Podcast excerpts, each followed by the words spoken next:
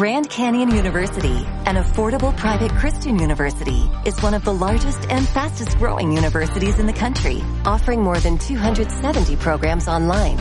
In addition to federal grants and aid, GCU's online students received nearly $130 million in institutional scholarships in 2022. Find your purpose at Grand Canyon University. Private, Christian, affordable. Visit gcu.edu slash myoffer to see the scholarships you may qualify for. Vivir hay que fallecer, no vayas de vivo, en el fondo estás dead. Ya puedes huir o ya lo puedes negar, tarde o temprano en podcast te convertirás.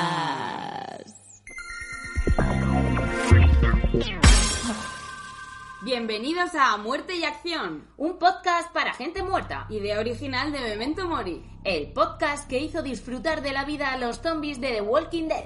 Somos Carmina la Fina. y Sarcastic Pips, y nos hemos propuesto indagar sobre lo que se ve o se siente tras la muerte. Ya echabais de menos esta cabecera, ¿eh? Hacía mucho que nos sangraban los oídos con nuestras mm, preciosas y angelicales voces, ¿eh? Lo dirás por ti, Carmina, que yo canto de puta madre. Hombre, por supuesto, Sarcastic, tú serías cantante si no fuese por la voz. ¿Y tú? Si no fuese porque te has fumado media fábrica de tabaco, ¿no, guapa? Bueno, a ver, vamos a dejar eso, Sarcastic. ¿Qué tenemos preparado para esta segunda temporada de Muerte y Acción? Pues, Carmina, tenemos un poquito de más allá. Sí, ¿no? Un poquito de lugares en los que la conciencia pervive. Venimos con ganas de éter y por eso nos vamos a centrar en investigar qué hay más allá de la muerte. Pero para ello, primero tenemos que hablar ni más ni menos que de... Lo guapa que vengo hoy con la ropita de Mortaja Shop, ¿verdad? No, coño, Carmina, céntrate, venga. ¿De qué? Venga, perdona. A ver, primero tenemos que hablar ni más ni menos que de las ECM o experiencias cercanas a la muerte. Y diréis, ¿otra vez? Pues sí. Otra vez. Vale, pero esta vez comenzaremos con una introducción a los planos y las fases de transmutación del alma hasta llegar a lo que denominamos como cielo. Pues vamos allá, Carmina. Pero primero, como vamos a profundizar en las ECM, tenemos que recordar a nuestros oyentes que son percepciones del entorno narradas por personas que han estado a punto de morir o que han pasado por una muerte clínica y han sobrevivido a esta. Y ahora sí, nos vamos con las dimensiones del cielo.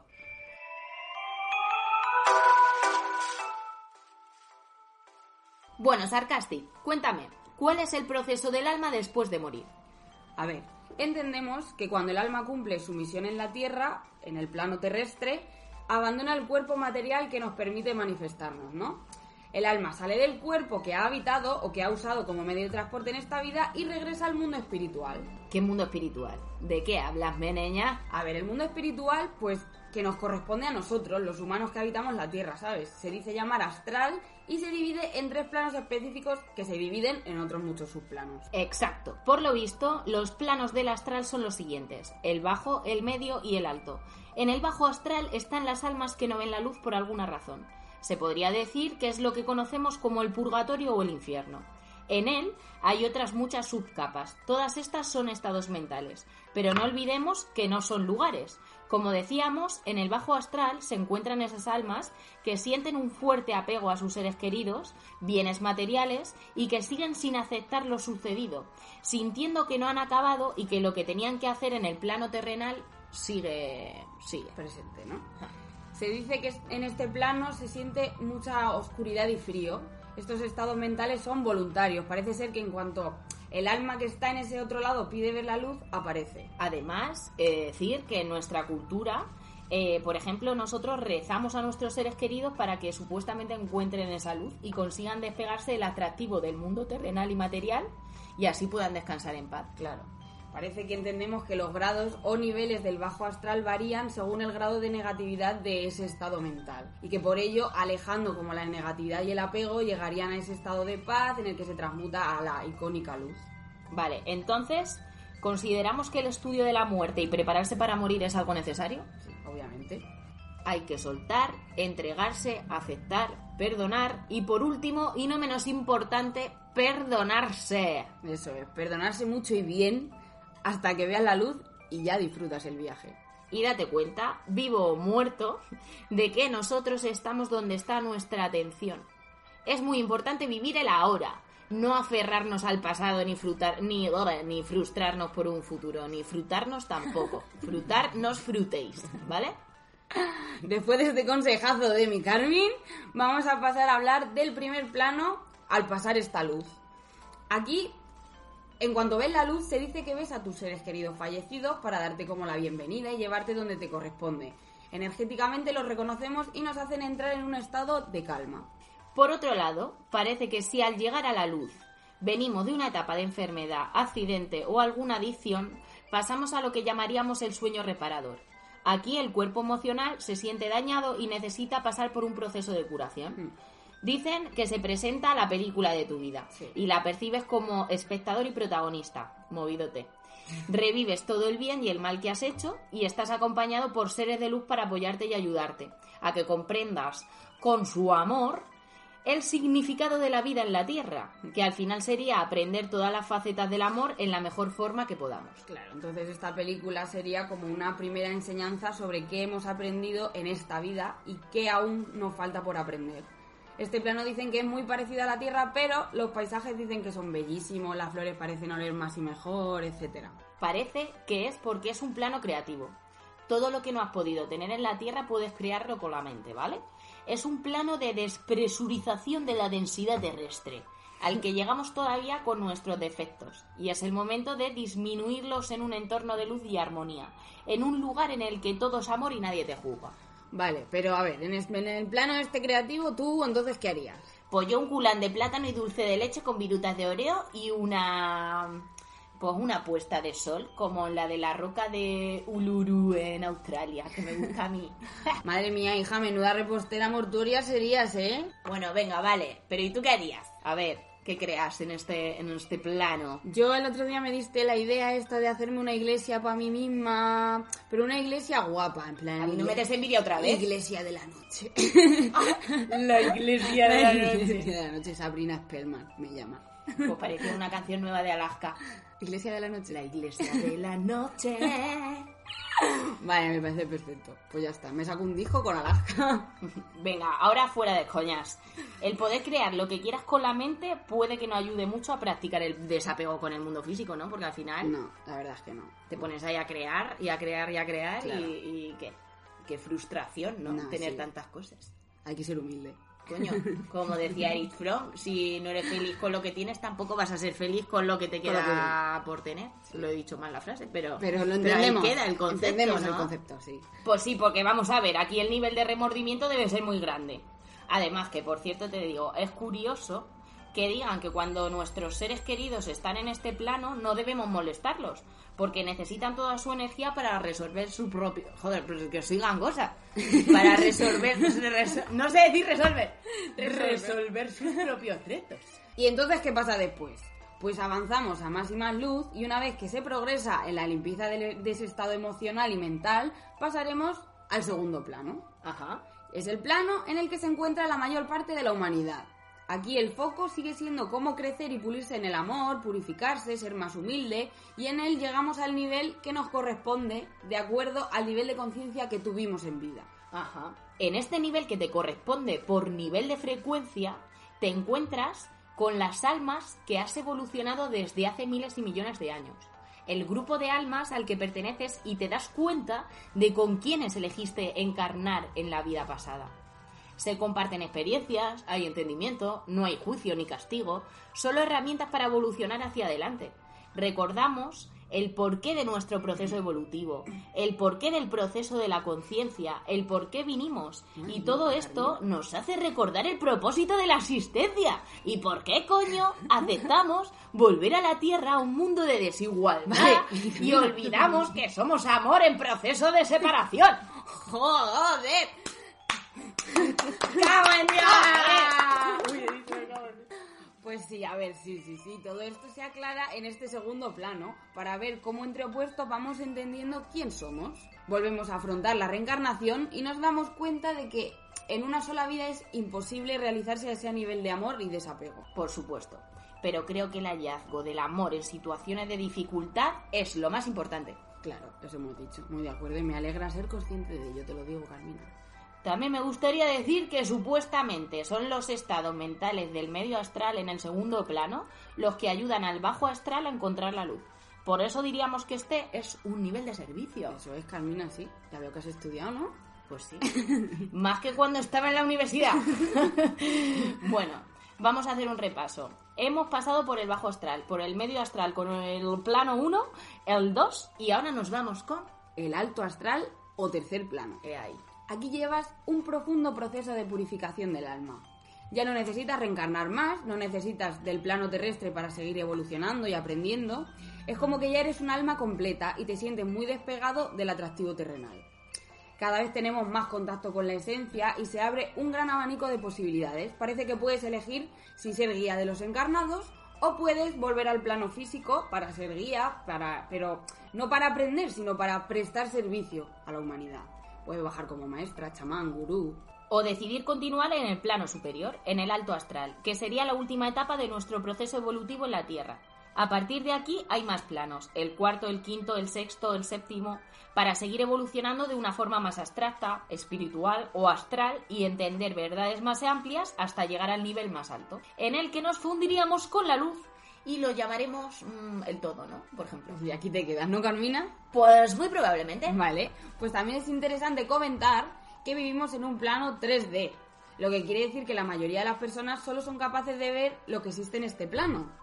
Sin embargo, hay almas, mucho más antiguas, vamos a decir, que han aprendido y evolucionado más a lo largo de las reencarnaciones que han tenido y son capaces de llegar a ver lo que existe en otros planos y que el ojo humano pues no puede captar. Sí.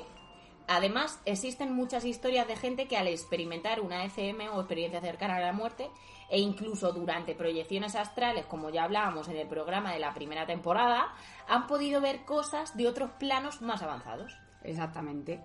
Y ahora sí, después de conocer los diferentes planos, retomamos las ECM, que se refiere al recuerdo que le queda a alguien que vuelve a la vida tras un tiempo en el que su cuerpo ha estado clínicamente muerto. Sí, además hay muchas personas que han sufrido esta experiencia cercanas a la muerte y como ya sabéis cuentan que esas vivencias parecen más reales que la propia realidad. Así es, pero hay casos en los que el sujeto no es quien muere, sino alguien muy allegado a él que a pesar de la distancia visiona o presiente de algún modo la muerte de su ser querido. ¿Y eso te pasaba a ti? A ver, cuéntame. No, ahora no lo contamos. ¿Ahora no lo contamos? Ahora no lo contamos que es muy personal. Ah, vale, vale. Ahora vamos a leer algunas historias de españoles que de extranjeros ya hemos escuchado muchas. Venga. De españoles de España, No de Wisconsin, eh, ni Massachusetts. no de Massachusetts. No. Que han experimentado una ECM o experiencia cercana a la muerte. Muy bien. Son 10 historias las que he encontrado, pero vamos a comentar así por encima las cosillas que veamos más interesantes, ¿vale? Vale, vale, vale. Pero un momentito, Vale. Que yo quiero que nuestra invitada de traer ya. Porque ya que estamos, pues que lo Que comente, ¿no? comente, que comente, venga. ¡Adelante, Laura!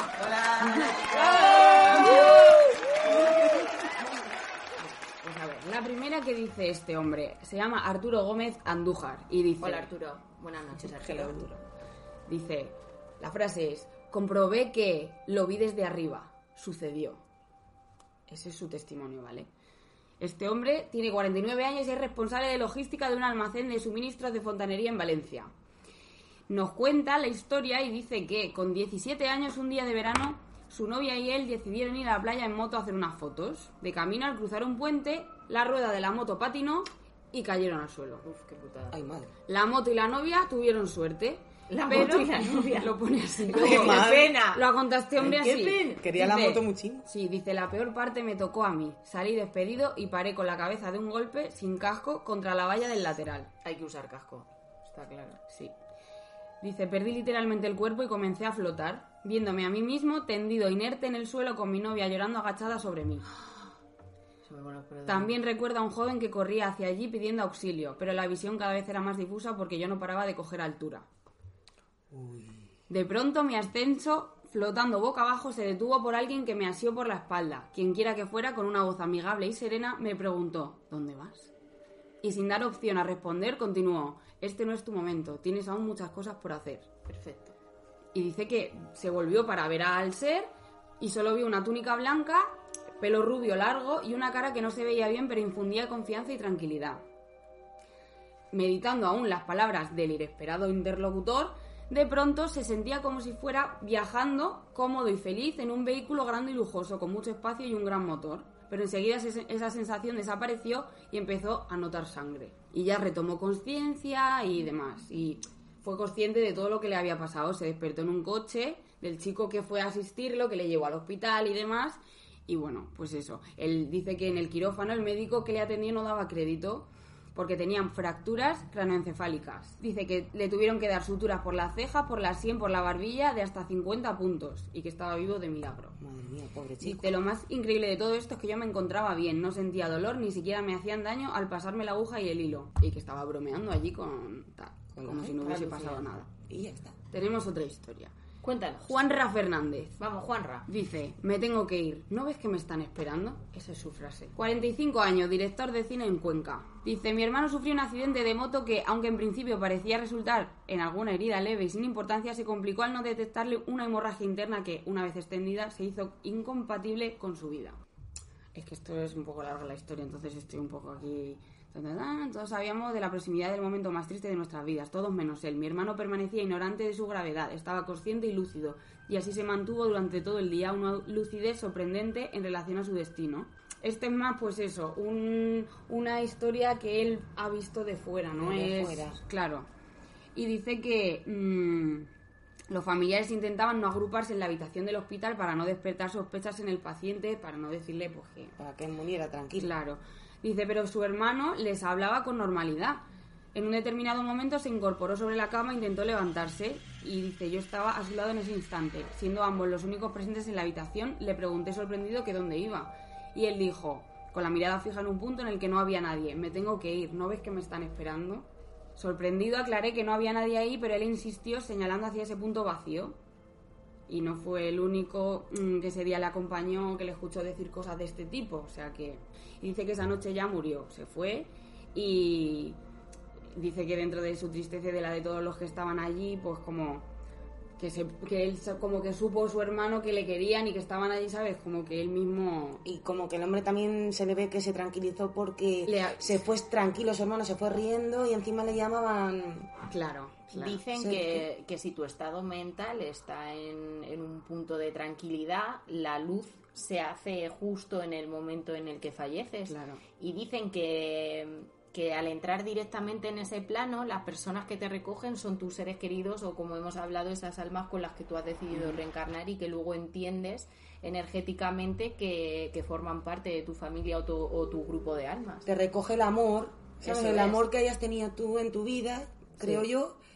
A lo mejor no llegan a ser como entes que los ves, a lo mejor ni siquiera los ves, pero tú sabes que ese es el amor que has tenido en vida. Efectivamente. Sí, porque es cierto que hay personas que dicen que esas personas que, re- que recogen pueden incluso parecer desconocidas, pero que enseguida energéticamente te das la- cuenta la reconoces.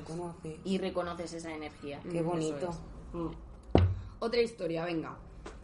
La frase es, estando en el fondo del mar apareció un ser. Hay gente que tiene eh, movidas con el agua, ¿eh? María Luján y María José Navarro Zavalla, 48 años, empresarias de hostelería en Las Negras, Almería. Son hermanas gemelas y dicen que les ocurrió siendo unas niñas de 7 años. Estábamos con nuestra madre y su hermana en una playa alejada de la ciudad, donde no hay mucha gente ni vigilancia. Nos metimos solas en el mar para bañarnos en un lugar más alejado. No nos dimos cuenta de que nos ac- acercábamos a una zona peligrosa. El fuerte oleaje nos arrastró mar adentro hasta que no pudimos hacer pie por la profundidad. Luchando por mantenernos en pie, dábamos saltos desde el fondo para coger aire, pero cada vez cubría más. No podíamos nadar y la corriente nos llevaba.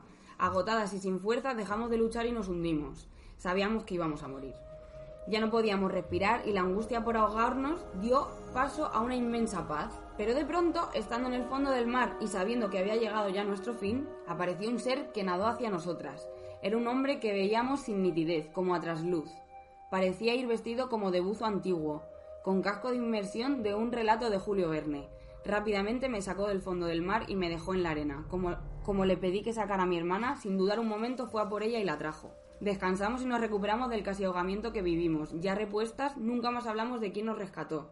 Siempre ha sido para nosotras algo muy íntimo, una experiencia personal e inexplicable. ¿Quién pudo ser aquel ser que nos rescató de aquellas playas salvajes?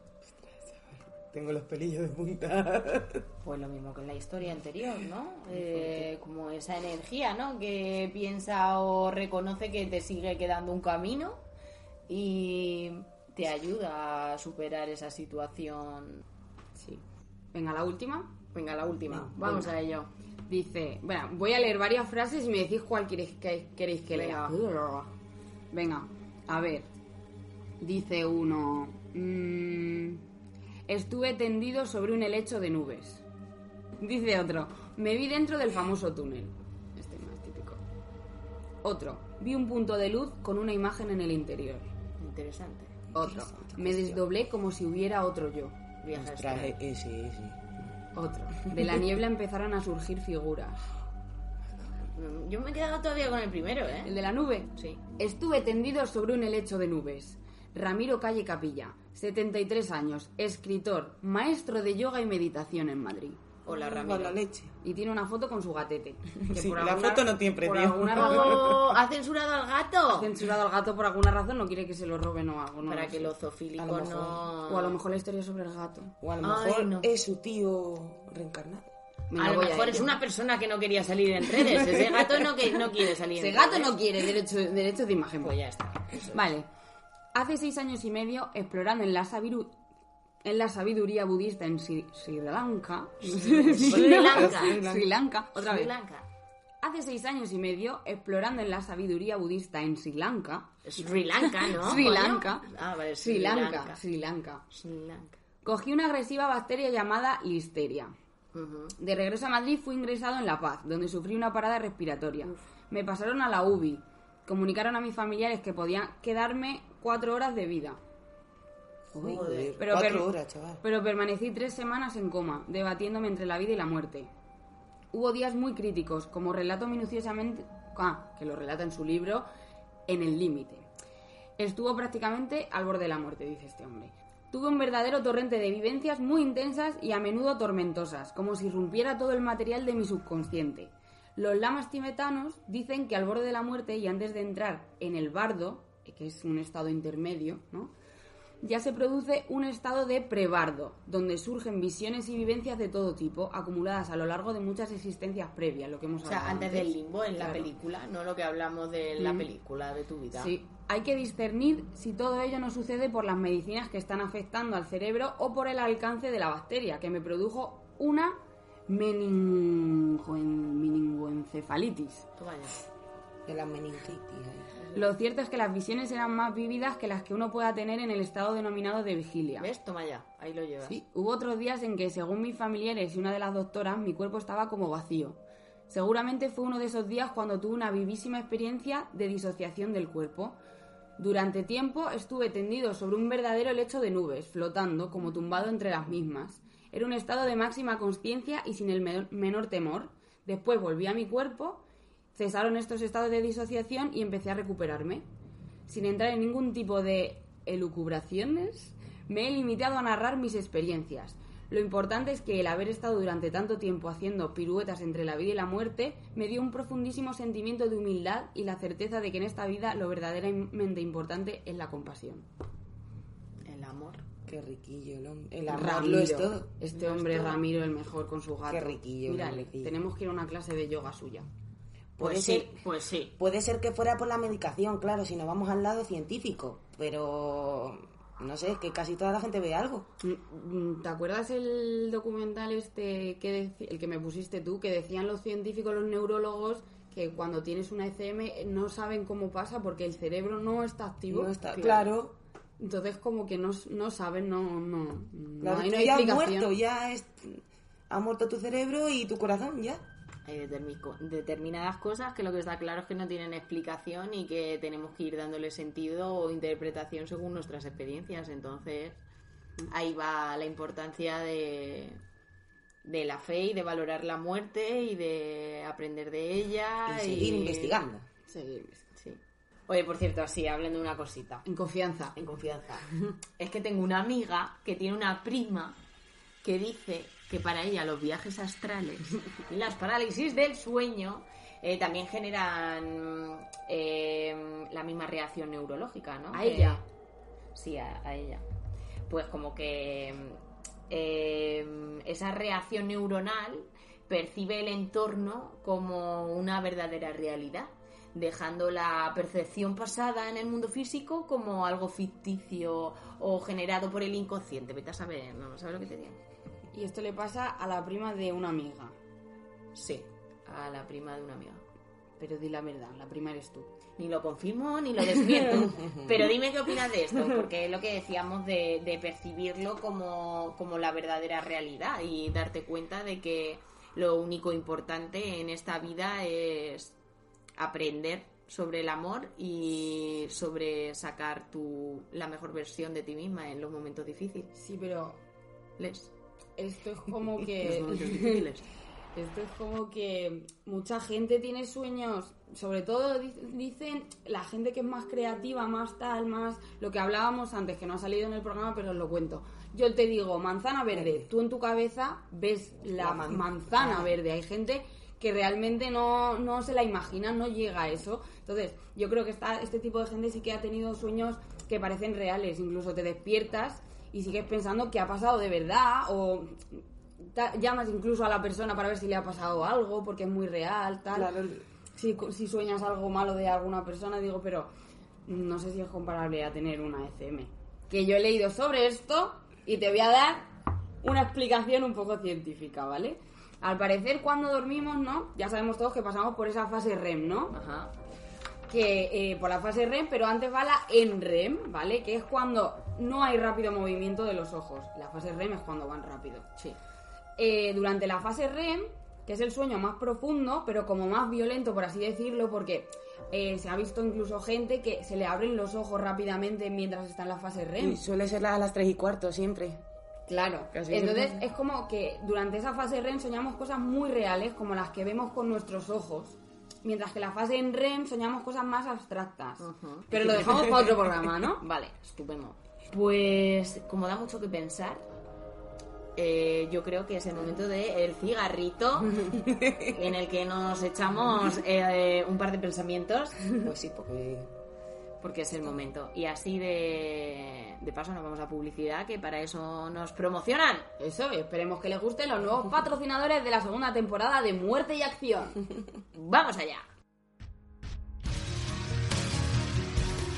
Marie Curie, Alejandro Magno, Frida Kahlo, Jesús de Nazaret, Virginia Woolf, Platón, Hipatia de Alejandría. Reúne las llaves del cielo de los humanos más extraordinarios. ET, oro recién extraído de meteorito, agujero negro y un diseño de ensueño. Colecciona este complemento de muerte. Suscríbete y recibe regalos exclusivos. El notebook de la colección. Tres llaveros con la cara de San Pedro tallada en madera y el mueble expositor con radiografías para utilizarla en caso de no querer dañar la llave. Ya disponible en Galería del Tanatoturista. La primera llave este domingo en su tanatorio más cercano. Aprende el arte de abrir las puertas del cielo. Me ha encantado. Es que es una maravilla. Ya tengo la primera llave. Los patrocinadores de la primera temporada no, no molaban tanto, tía. Eran un poco... Pero esto sí. Prehistóricos. mira, Tengo enchufe y manda la primera llave y sale el domingo. No jodas. Sí, yo ya la tengo. Ahí en ¿Ya el la. ¿Y por qué no llamas a tu amiga la de... La del kiosco para que me reserve... reservarlas que se, se van a agotar. Resérvame una. Yo Llama- llama ya le- Paqui. Ya le he reservado, lo que pasa es que me ha dicho que me pase esta tarde. Llama a Paqui que me guarde una de la de la del primer fascículo. Paqui. Sí. Perfecto. Venga, vale. Ahora mismo la llamo. Pero es que además es un chollo. Que por cierto, creo que ha llegado el momento de que Delirium Tremens, nuestra invitada Laura, Nos cuente. nos cuente más cosas. Solo muy conocido. Bueno, Laura, nuestra querida Laura, Laura. bienvenida a Mare Nostrum. Perdón, Memento Mori. Bienvenida Es que no, Memento Mori, claro, nos juntamos. Delirium Tremens, Memento Mori, Carpe Diem. pues. Sí, es que esto... Espera, tú. Nos puedes llamar como quieras. Filosofía. Latin Bueno. Vibes. Vámonos. Bueno, ¿cómo estás, Laura?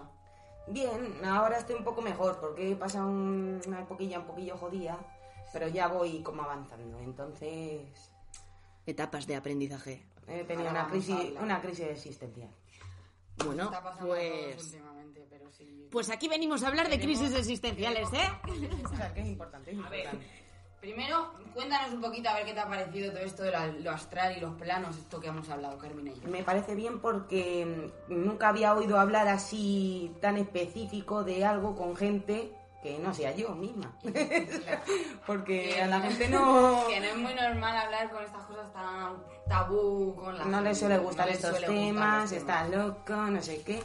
Y me ha parecido como que me lo habéis explicado mejor, porque yo tengo un poco en mi mente cristianizada sin querer. Eso es. Sí, pues a ver, Laura, vamos a ir con una pregunta súper sencilla. Súper sencilla. Es sencillísima, para Sencillísima. los tiempos de hoy. Nos gustaría saber qué es para ti el amor.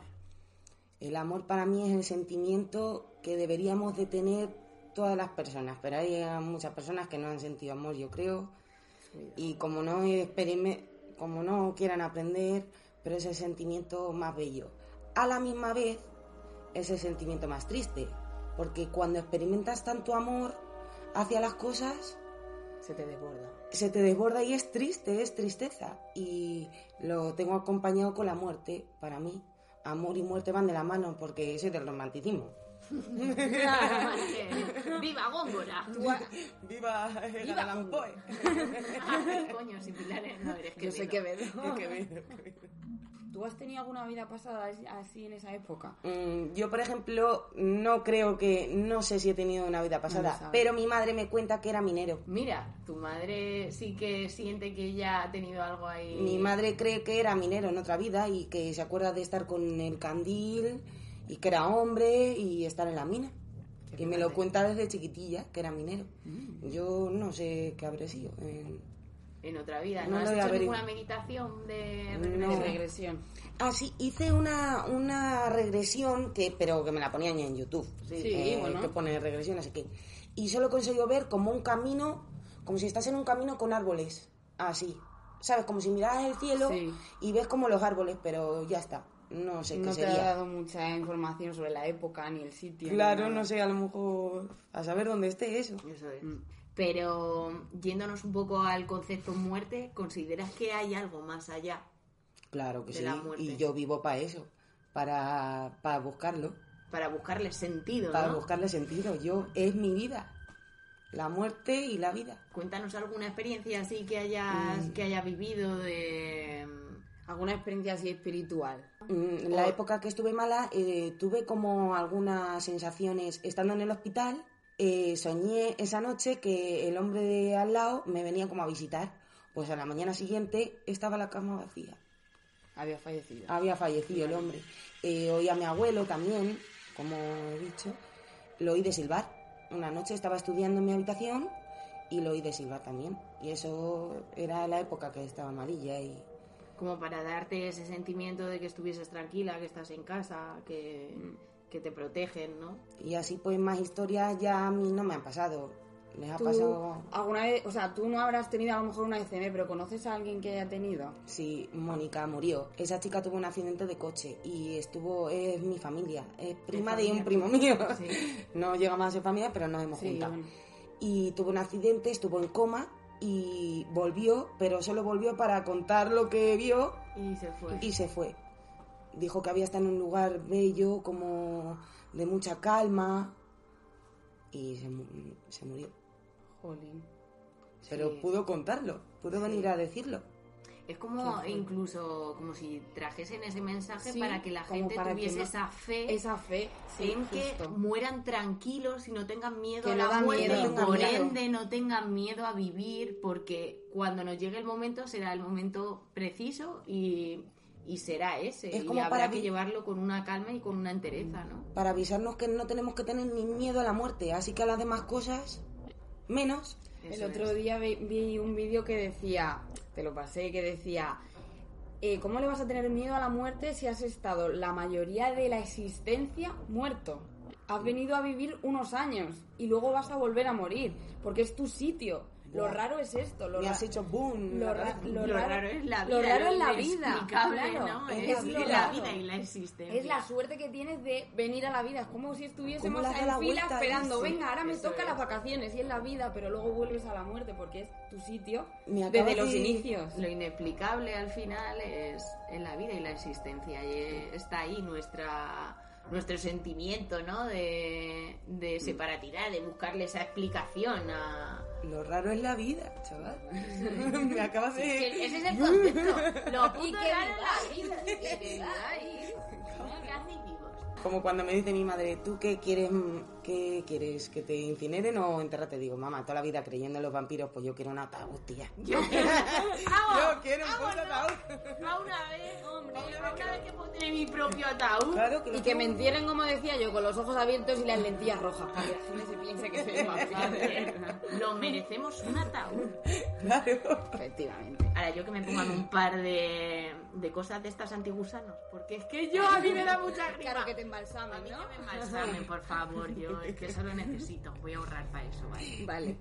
Por cierto, recuerdo una cosa, haceros el carnet de donantes de órganos. Muy bien. Bueno, pues seguimos. ¿Qué mensaje mandarías al mundo o qué te gustaría que supiesen sobre espiritualidad todos nuestros oyentes, que son nuestros amigos y familiares y, y un par más?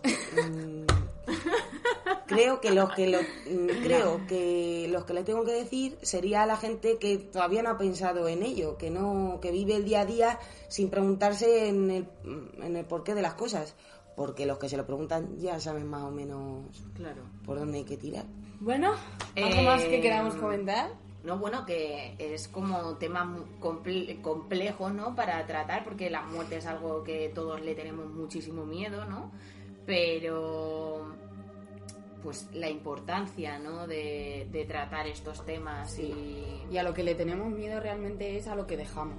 Es eso, el Es desapego. el- lo que la- dejamos, El amor que, claro, que tenemos hacia la que gente que, hay aquí, que hay mucha gente que no quiere dejar cosas. El no quiere dejar material también. El otro día eh, fui a correos y al salir, la historia yo creo que la- te la he contado, pero salí de correos y me senté en un banco mientras estaba esperando pues, a una amiga y tal.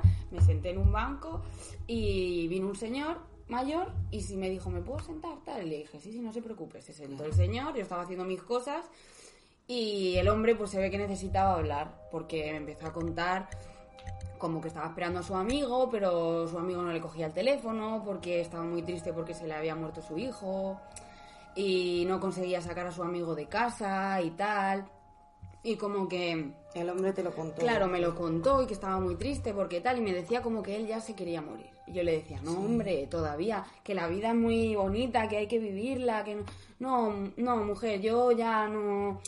Me dijo que falleció su mujer, falleció su hijo también, como que él ya no sentía el amor de nadie, como que estaba solo y él sentía que se tenía que ir ya. Y yo le decía, no, hombre, puedes seguir haciendo cosas, conociendo gente. Y me dijo que ya no quería ni conocer gente ni nada. Se había ya cansado el hombre. Sí, me dio mucha pena, pero es eso. Nos da miedo dejar atrás cosas, pero cuando ya no tienes nada, Nada. Ya no te no da sé. miedo nada. no te da miedo. Pobrecillo, el hombrecillo. A ese hombre todavía le quedan muchas cosas por hacer. Y por y vivir. aunque se piense que no le queda nada, le queda todo. Y que aquí estaremos para acompañarle en ese banco los días que hagan falta. ¿Sí o no? Sí. ¿Algo más que nos quieras decir? En realidad yo creo que nos hemos quedado bien, no sé, así que contaron. Pregúntame algo. Pues que si tienes hambre. Sí. Bueno, vamos a comer. Así que nos despedimos, Laura. Un besito y Muchas muchísimas gracias. gracias. y a vosotras, chicas, me sido ha un gustado. placer. Y que vengas cuando quieras. Eso es, que estás invitadísima y te llamaremos para próximos programas. Me ha gustado un montón. Y que hablemos cositas. Ahora sí que sí, ha llegado la hora. ¿Ya nos vamos? Hasta el séptimo plano y más allá, Pips. Nos vemos la semana que viene con más historias para no dormir. Eso es, no durmáis que toca vivir. Que tú sabes que cuando tienes 35 años, creo que llevas dormido como 10 años de tu vida. Sí. Así que, vamos, get up. Stand up.